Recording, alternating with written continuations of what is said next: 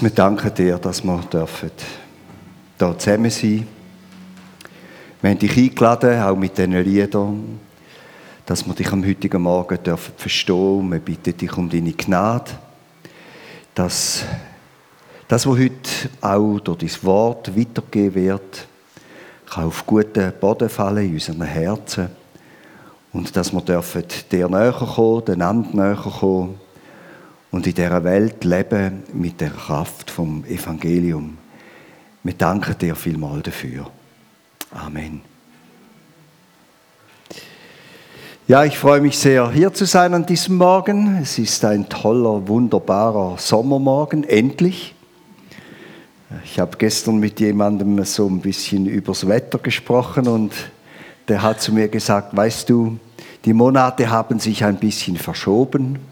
Der Wonnemonat Mai, den gibt es nicht mehr. Dafür gibt es aber den Wonnemonat Juni oder wir müssen was anderes erfinden. aber wir wissen, dass unser Leben letztlich auch nicht abhängig ist von äußeren Umständen, obwohl wir mit diesen äußeren Umständen immer wieder zurechtkommen müssen.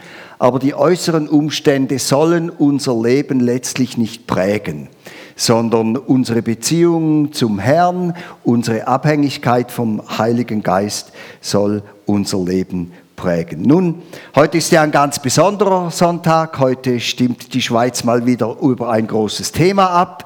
Und es ist das Thema, das uns seit Jahren, wenn nicht sogar Jahrzehnten in Atem hält. Es geht um das Klima. Und äh, wir kennen ja das Klima auch so ein bisschen von unserem Wohnort. Wenn wir vom Klima reden, dann meinen wir nicht einfach einen Regenfall oder einen kalten Tag, sondern wir äh, rechnen das hoch so auf eine gewisse Zeit. Und so im Norden der Alpen sehnen wir uns manchmal nach einem etwas sanfteren Klima. Wir würden vielleicht gerne so im Mittelmeerraum leben. Wobei ich kenne auch Menschen, bei denen wird es unangenehm, wenn sie bei 25 Grad äh, diese hohen Temperaturen aushalten müssen. Meine Frau sagt immer, mit 25 Grad beginnt das Leben. Nun, das Klima ist aber nicht nur eine Angelegenheit von außen, des Wetters, von den verschiedenen Faktoren, die uns von der Natur umgeben, sondern ein Klima gibt es auch im übertragenen Sinn. Jede Familie hat ein Klima. Jede Firma hat ein Klima. Jede Gemeinde hat ein Klima. Und ich muss an eine Geschichte denken, die ich am Anfang meines Dienstes erlebt habe, als ich eingeladen wurde, ein Ehepaar zu besuchen, die ein bisschen ähm, ja, Turbulenzen hatten. Und dann ging ich da in dieses Wohnhaus, Mehrfamilienhaus und bin da halt die Türfalle runtergedrückt unten, es war offen, ich musste nicht, nicht läuten, damit die Eingangstüre aufging. Und dann bin ich so die Treppe hochgegangen in einem Haus ohne Lift, auch das gab es früher. Und äh, als ich so auf dem drittobersten Podest war, hörte ich plötzlich so, ja, etwas lauteres Reden, fast so ein bisschen Geschrei. Also offenbar haben sich da zwei Leute an, angeschrien oder mindestens sehr vehement miteinander gesprochen. Und ich ging nochmals eine Treppe hoch und dann realisierte ich, dass dieser Streit von der Türe kam, an der ich in den nächsten Sekunden läuten würde. Und ich stand vor dieser Tür und dachte, Moment, Max, durchschnaufen, warten, vielleicht fahren die noch runter, das ist jetzt wirklich nicht gut zu läuten. Und als dann sich das Ganze etwas besänftigt hat, habe ich geläutet, die Türe geht auf, eine Dame ist dort, strahlt mich an, schön, Pastor, dass Sie da sind. Und ich dachte, hm. Aber als ich dann reinkam und mit diesen Leuten zu reden begann, habe ich gemerkt, es war ein es war nicht das freundliche Klima, das mir von diesem Gesicht entgegenkam. Es war ein bedrückendes, irgendwo ungelöstes Klima. Und so nehmen wir auch diese Klima im übertragenen Sinne, nehmen wir wahr. Und es ist klar, dass auch jede Gemeinde ein Klima hat.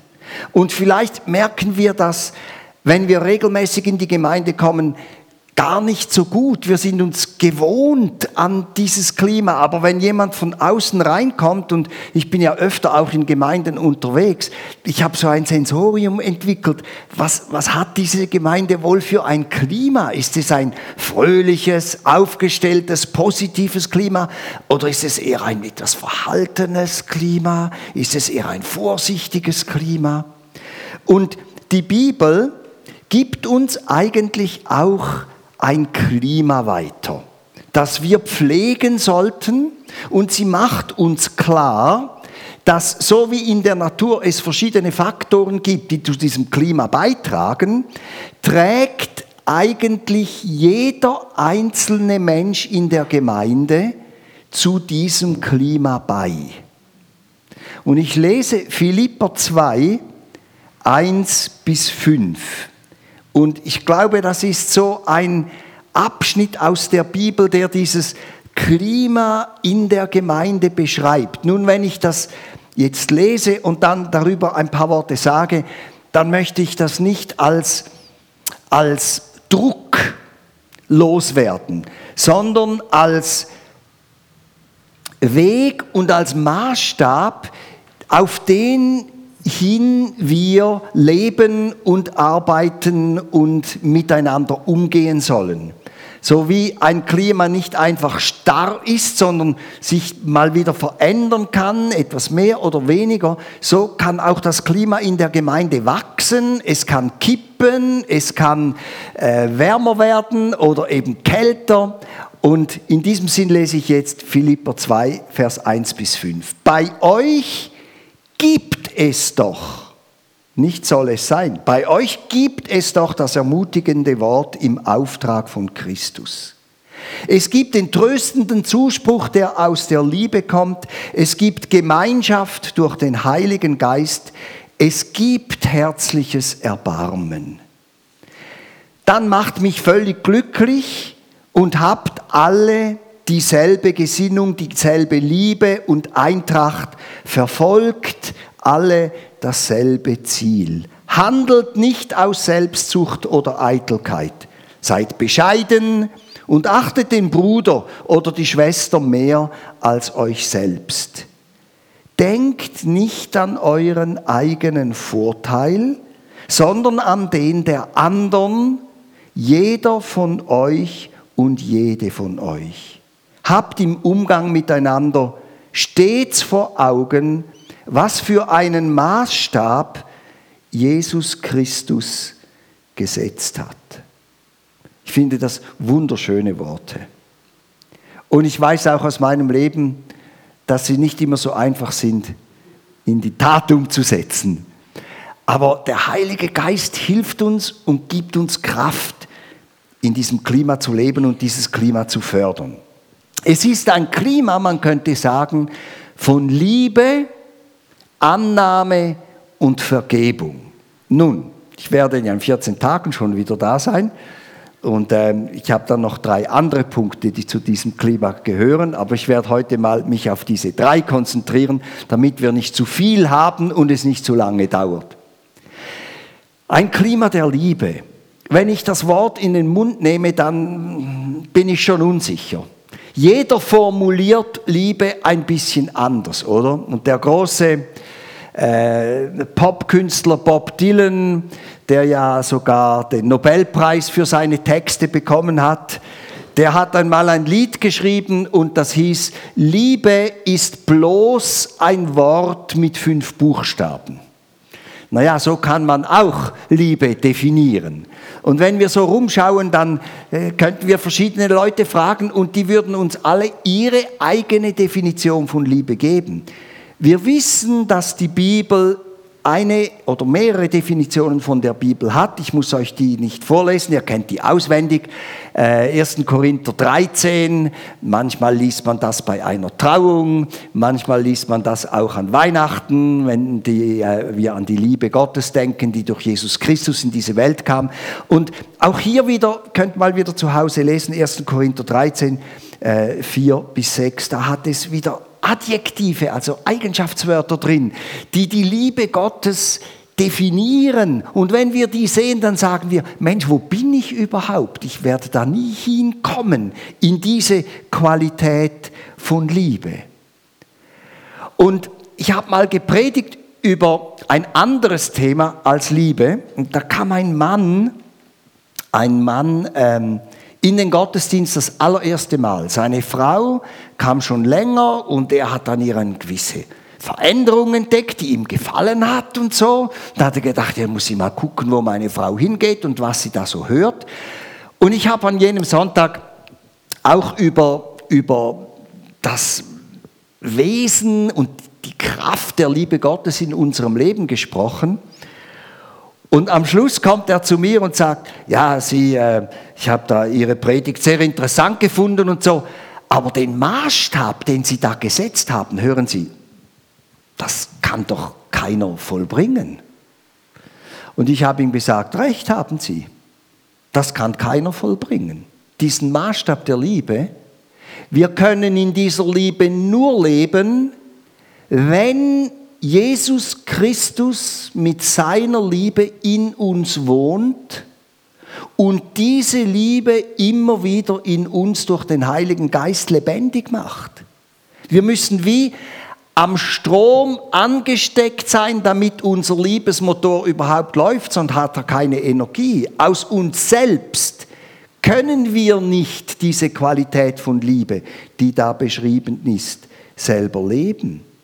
Und die Liebe Gottes ist eine andere Liebe als die Liebe der Menschen. Und in der Gemeinde sind wir ausgerichtet auf diesen, diese unterschiedliche Art der Liebe. Ich möchte es euch kurz beschreiben. Bei Menschen funktioniert es so. Wir begegnen einander, wir schauen einander an und entweder ist uns ein Mensch sympathisch oder nicht sympathisch. Ups, da beginnt schon, oder? Mit Menschen, die uns sympathisch sind, weil sie irgendwie einen schönen Dialekt sprechen oder weil sie ein hübsches Gesicht haben oder weil sie auch für eBay sind, so wie ich oder was immer was, ist es einfacher, liebevoll umzugehen, als mit Menschen, die völlig anders sind. Die sagen, wieso hat der so einen komischen Schnauz oder warum trägt er so eine eigenartige Brille oder warum redet er so komisch und so weiter. Ihr kennt das, oder? Wir beginnen also als Menschen immer mit diesem, diesen Gefühlen, diesem ersten Eindruck, der löst etwas aus in uns. Und dann haben wir liebevolle Gedanken über diese Menschen. Sagen, ja, ist noch ein sympathischer Typ oder ist noch eine angenehme Dame oder, oder so. Und wir beginnen, weil wir liebevolle Gefühle haben, beginnen wir Kontakt aufzunehmen zu diesen Menschen, die uns sympathisch sind und beginnen eine Beziehung aufzubauen. Und wir machen natürlich auch das Gegenteil. Menschen, die uns nicht so sympathisch sind, ja, gehen wir vielleicht ein bisschen aus dem Weg oder finden, ja, wenn es unbedingt sein muss, dann äh, rede ich auch mit ihr oder mit ihm noch oder trinke mal eine Tasse Kaffee, aber lieber bin ich mit den Menschen zusammen, die mir sympathisch sind. Und dann, wenn wir diese äh, liebevollen Gedanken haben, dann beginnen wir vielleicht auch liebevolle Taten zu tun, nicht wahr? Wir schenken mal eine Schachtel Pralinen oder, äh, oder äh, wir machen eine Besorgung oder irgendwie so. Das fällt uns bei Menschen, die uns sympathisch sind, einfacher, weil wir beginnen bei den Gefühlen und dann kommen die Gedanken und dann kommen die Taten. Bei Gott ist es umgekehrt. Wenn Gott nur sich den Menschen zuwenden würde, über die er Grund hat, liebevolle Gefühle zu haben, dann gäbe es wahrscheinlich keine. Er beginnt bei den liebevollen Gedanken. Und das ist wichtig für das Klima der Gemeinde. Wenn wir einander begegnen, dann spielen all diese natürlichen Mechanismen mit, von denen ich vorher gesprochen habe. Und wir können sagen, Moment, ich lasse mal diese menschlichen Mechanismen von Sympathie und Antipathie und so, lasse ich mal weg. Und sag mal, was würde jetzt Jesus machen? Er hat zuerst liebevolle Gedanken. Er denkt liebevoll über alle Menschen. Schon im Alten Testament heißt es, ich weiß, was für Gedanken ich über euch habe, spricht Gott zum Volk Israel. Es sind Gedanken der Liebe, Gedanken des Friedens, Gedanken der Hoffnung. Gott beginnt bei den Gedanken und handelt dann, nachdem er liebevolle Gedanken über die Menschen hat, handelt er liebevoll. Er schickt Jesus Christus in diese Welt und Jesus stirbt für unsere Sünden, für unser umgedrehtes Liebeskonzept, für unsere selbstsüchtige Art und Weise, wie wir leben, stirbt er am Kreuz und Gott, ich sage es jetzt sehr überspitzt, weiß nicht, ob sich jemand dieser Liebe Jesu zuwenden wird, nachdem er sein Leben zur Vergebung der Sünden hingegeben hat. Er geht ein Risiko ein, er handelt. Und erst nachher kommen dann die Gefühle. Liebe Freunde, ich weiß, ich spreche auch zu mir selbst. Wir alle sind in diesen Mechanismen verhangen von diesem menschlichen Konzept der Liebe.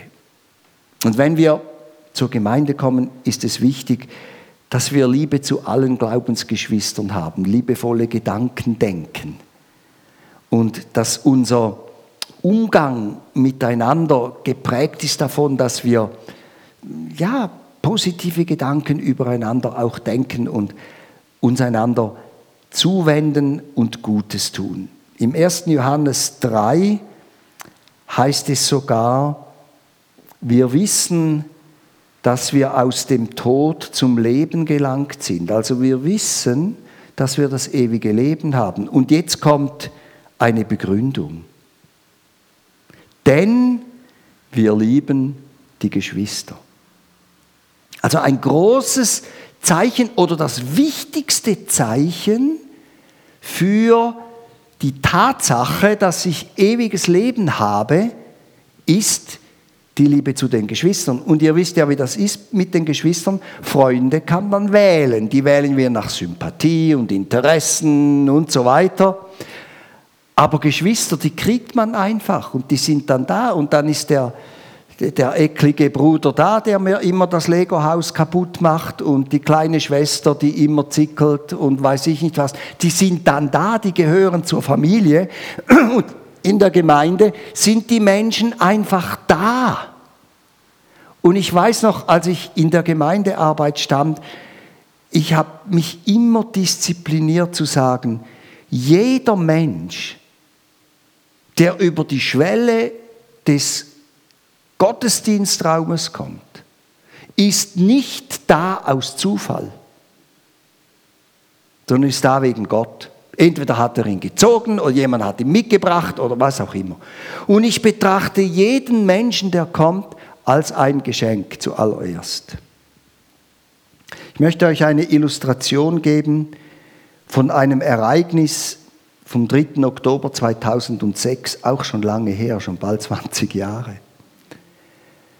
Da gab es ein Massaker an einer amerikanischen Schule. Nun war das nicht einfach eine öffentliche Schule, sondern es war eine Schule der Amish, das ist eine Gruppe der Mennoniten.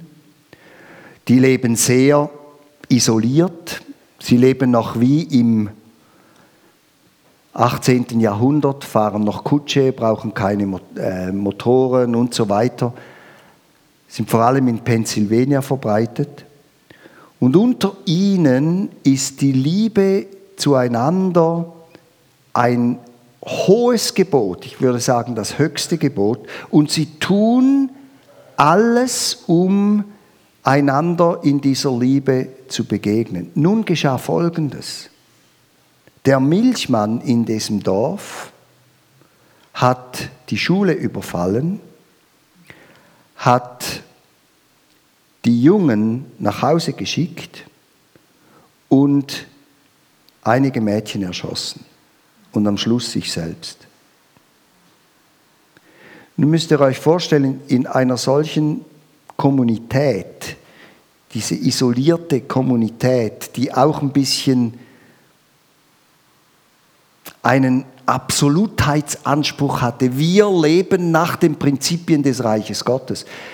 Was das bedeutet, wenn so etwas geschieht. Nun zeigt sich aber diese Liebe Jesu in dieser Gemeinschaft nach diesem schrecklichen Vorfall darin, dass die betroffenen Familien diesem Attentäter vergeben haben, der war ja schon tot, aber sie sind zur Witwe gegangen, dieses Attentäters, haben sie umarmt und getröstet und haben eine Kollekte zusammengelegt für sie und für ihre Kinder. Dieser Bericht erschien in der Neuen Zürcher Zeitung und dort wird der Polizist in diesem Dorf zitiert, der kein Mitglied dieser Glaubensgemeinschaft war. Und er hat gesagt, die Fähigkeit zu vergeben ist bei den Amish, bei diesen Mennoniten, sehr hoch oben in der Skala ihres Lebens. Und ich glaube, dass selbst dann, wenn in Zukunft weitere solche Dinge geschehen würden, sie ihre Haltung der Liebe zueinander nicht ändern würden. Was für eine Aussage. Von jemandem, der nicht zu dieser Glaubensgemeinschaft gehört, der sie von außen betrachtet. Einfach, ich habe das gesehen und das sagt.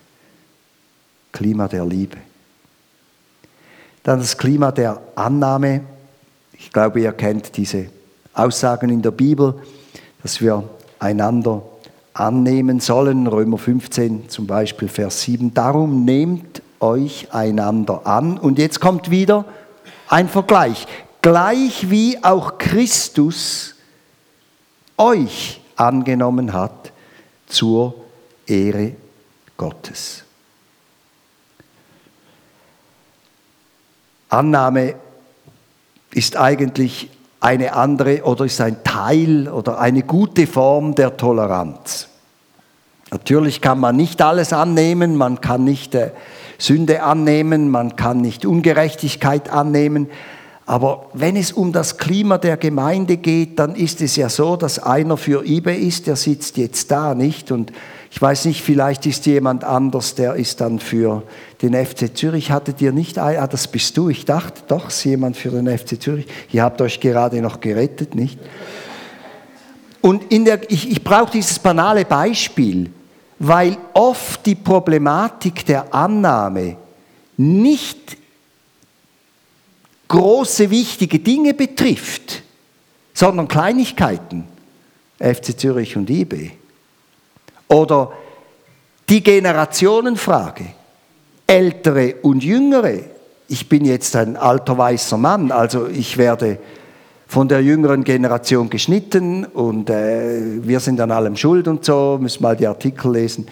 Okay, ist ja in der Welt, nicht? Also, aber in der Gemeinde fühle ich mich angenommen mit all meinen Fehlern und mit der Generation, zu der ich eben gehöre.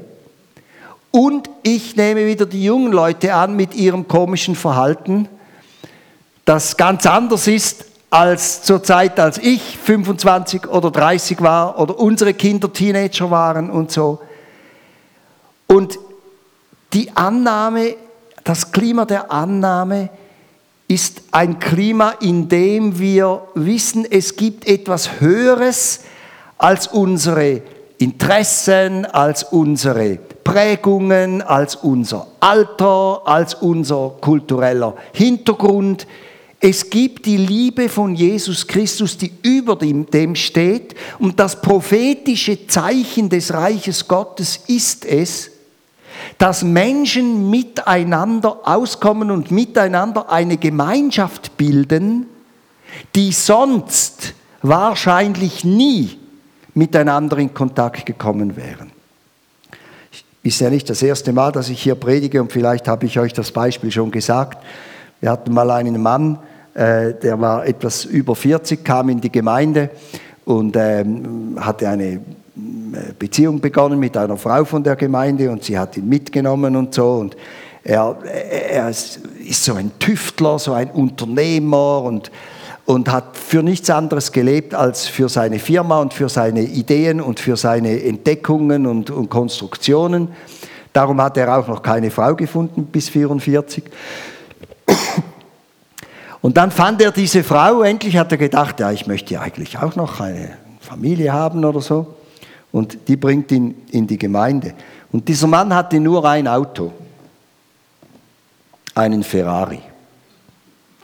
Und der ist, ja, er wollte in die Gemeinde kommen und dann äh, wohnte irgendwo außerhalb und dann kam der mit seinem Ferrari in die Gemeinde. Und ich weiß noch, er saß in einer Reihe neben einer älteren Dame, die ich auch persönlich kannte.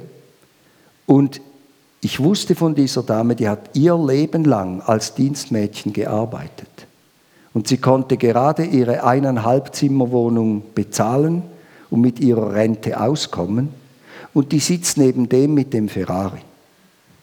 Wo findest du das?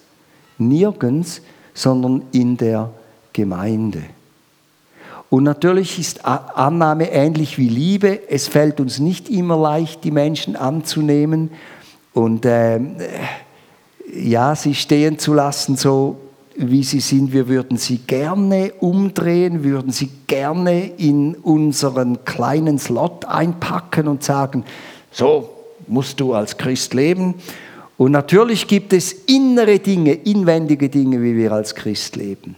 Aber gegen außen sind wir so verschieden und Annahme bedeutet, wir nehmen uns an, auch wenn wir gegen außen völlig verschieden leben. Als ich mich bekehrte, das ist über 50 Jahre her, graue Vorzeit, ich war ein 68er, ich kam in die Gemeinde, das müsst ihr vorstellen, die Gemeinde vor 50 Jahren, Harmonium, Pfingstjubellieder, kennt ihr das überhaupt noch? Wisst ihr, wovon ich spreche? Ähm, alle kamen mit, die Männer mit Schale und Krawatte, die Frauen mit einem ähm, Sonntagsgewand, die Kinder speziell angezogen mit Sonntagskleidern und und und und und. Und dann komme ich in die Gemeinde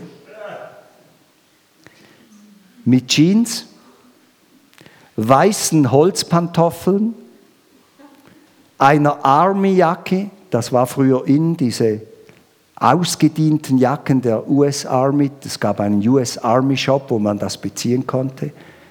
Und einem großen Peace-Zeichen um meinen Hals gehängt. Und 32 Zentimeter langen Haaren. Ich rede von 1971. Und Freunde, es hat mich so berührt, weil ich, ich, ich wollte ja auch ein bisschen rebellisch sein und so. Und ich bin auch, bevor ich die Gemeinde kannte, angeeckt, nicht wahr? Leute gesagt, ja, mit dem Schnudder ich nur, äh, rede ich gar nicht und so. Und äh, schau mal, wie der daherkommt und so. Habe ich auch gemerkt, dass mich viele nicht annahmen. Ich kam in die Gemeinde, ich wurde nie negativ angesprochen wegen meines Äußeren. Die haben mich einfach angenommen und gedacht, der ist jetzt halt einfach so. Bisschen ein Schräger, aber schon gut. Jesus liebt ihn und er liebt Jesus. Okay, mal schauen, wie es weitergeht. Und das ist diese Annahme. Und das Letzte ist noch für heute ein Klima der Vergebung. Wir haben das schon beim, bei der Geschichte mit den äh, Mennoniten, mit diesen Amish gesehen. Und es gibt einen wunderbaren Vers in Kolosser 3. Und der beginnt mit, mit einem Wort, das mir sehr gefällt in dieser ganzen Angelegenheit. Es heißt dort, ertragt einander.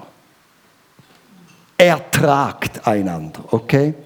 Wir sagen lieber, ja, der sollte sich ändern, die sollte sich ändern, dann wäre es einfacher in der Gemeinde und so. Nein, nein, nein, wir sind in der Realität dieser Welt. Und Paulus sagt, ertragt einander. Also es gibt auch Situationen, in denen wir einander auf die Nerven geben. Und die Bibel sagt, ertragt einander. okay? Ertragt einander, es geht weiter, und vergebt einander, wenn einer gegen den anderen zu klagen hat.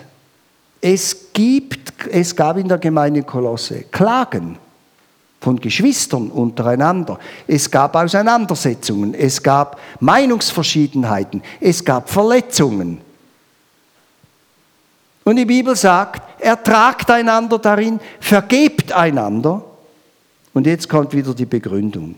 Gleich wie, gleich wie Christus euch vergeben hat, sollt ihr einander vergeben. Freunde, das ist wieder ein Maßstab, der uns umhaut. Weil Jesus hat bedingungslos vergeben. Jesus hat nicht gesagt, ja, ich vergebe dir, wenn du, sondern er hat bedingungslos vergeben. Und ich liebe die Geschichte von Petrus. Er wird ja manchmal auch ein bisschen schlecht gemacht, der arme Petrus. Petrus hatte dieses Problem. Petrus kommt zu Jesus und sagt, du, sorry Jesus, also äh, hat auch ein bisschen gehabt gerade. Wie viel Mal soll ich jemandem vergeben, der gegen mich sündigt? Oder wir würden heute sagen, der mich verletzt oder der mir etwas Unrecht getan hat. Wie viel Mal soll ich vergeben? Und Petrus denkt, ja, bin mal ein bisschen großzügig, oder? Und sagt, was meinst du, Jesus, zu siebenmal? Und Jesus sagt zu ihm, lieber Freund, nicht siebenmal, sondern 70 Mal siebenmal. Jetzt kannst du das hochrechnen auf einen Tag, 24 Stunden minus Schlaf. Und dann kannst du etwa vorstellen, wie oft, dass du pro Stunde vergeben könntest. Natürlich meinte Jesus das nicht, er nimmt das einfach als eine Zahl, sagt eigentlich immer vergeben. Vergebt einer dem anderen, wie Gott in Christus euch vergeben hat. Hier noch zwei kleine Dinge. Im Unser Vater, das die wichtigsten Gebetsanliegen zusammenfasst, ist die Vergebung drin. Vergib uns unsere Schuld, aber nicht einfach so, wie auch wir vergeben denen, die gegen uns Schuld aufladen. Und die Voraussetzung für Gottesdienst ist die, dass wir vergeben. Jesus sagt in Matthäus 5, wenn du nun deine Gabe zum Altar bringst, also eine Form von Gottesdienst, und du wirst da selbst eingedenk, dass dein Bruder etwas gegen dich hat oder deine Schwester etwas gegen dich hat, was machst du dann? Lass deine Gabe dort vor dem Altar und gehe zuvor hin und versöhne dich. Und alsdann komme und opfere deine Gabe.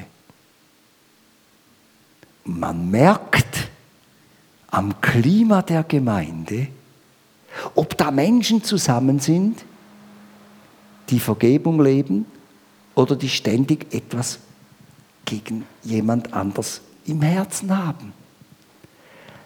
Und darum ist es so wichtig, auch für das Klima im Gottesdienst, für, für die Atmosphäre im Gottesdienst, dass diese Vergebung funktioniert. Und auch hier wieder, wie bei der Liebe, wir müssen unseren Stecker einstecken bei der Vergebung Christi. Wir können nicht in unserer eigenen Kraft immer vergeben. Wir brauchen seine Kraft. Und noch zum Schluss. Es gibt auch Dinge, die dieses Klima von Liebe, Annahme und Vergebung zerstören. Das eine ist immer auf das eigene Recht pochen oder zu meinen, der Musikstil in der Gemeinde müsse so sein, wie es mir passt. Es sind ja noch andere da, die haben vielleicht einen anderen Musikstil. Oder dass wir uns zu wenig geliebt fühlen. Oder dass wir uns selbst zum Zentrum des Lebens der Gemeinde machen. Ich habe mal eine E-Mail-Adresse gesehen, die hat mich umgehauen. Die heißt I, me and myself. Also egoistischer geht es ja nicht, oder? Ich, meiner, mir selbst. Und wenn wir uns zum Zentrum machen, anstatt dass wir uns die Mühe nehmen, vor das Kreuz zu kommen und Liebe, Annahme und Vergebung zu leben für die Atmosphäre der Gemeinde, können wir uns selbst ins Zentrum stellen und uns selbst zum Maßstab machen. Und das beeinträchtigt das Klima der Gemeinde massiv. Ich möchte euch ermutigen, dieses Klima der Gemeinde oder dieses Klima auch für euch persönlich, für eure Familie, für eure Ehe, für eure Beziehungen, für eure Gebetsgruppe, was immer ihr habt, immer wieder zu pflegen und immer wieder auszurichten und zu sagen, Herr, gib du mir Gnade, dieses Klima zu leben, zu multiplizieren und gib du mir sogar die Kraft, Liebe, Annahme und Vergebung auch gegenüber Menschen zu leben, die gar nicht zur Gemeinde gehören, damit sie etwas spüren von dieser Kraft Gottes in mir, weil wir in einer doch sehr egoistischen und sehr zersplitterten Gesellschaft leben, wo Menschen, die nicht zu deinem Stamm oder Interessengebiet gehören, fast keinen Kontakt mehr haben zu jemand anderem. Denn die Gemeinde, die Kraft der Gemeinde liegt darin, dass Gott Menschen zusammenhält, die sonst nie zusammenstehen würden. Und darin auch das ausdrückt, was wir im Abendmahl immer wieder uns daran erinnern. Wir nehmen im Abendmahl ein Stück Brot, das gebrochen ist von einem Leib und wir Einzelnen sind wie dieses Stück Brot, aber gehören zum Leib. Und diese Zugehörigkeit äußert sich auch in diesem Klima der Gemeinde. Ich möchte euch ermutigen, dran zu bleiben, euch nicht entmutigen zu lassen, immer wieder Anlauf zu nehmen, immer wieder dafür zu sorgen, dass dieses Klima der Liebe, der Annahme und der Vergebung euer Leben und die Gemeinde prägt. Und wenn ich dann da bin in 14 Tagen, gibt es noch eine kurze Fortsetzung für diejenigen, die dann nicht in den Ferien sind.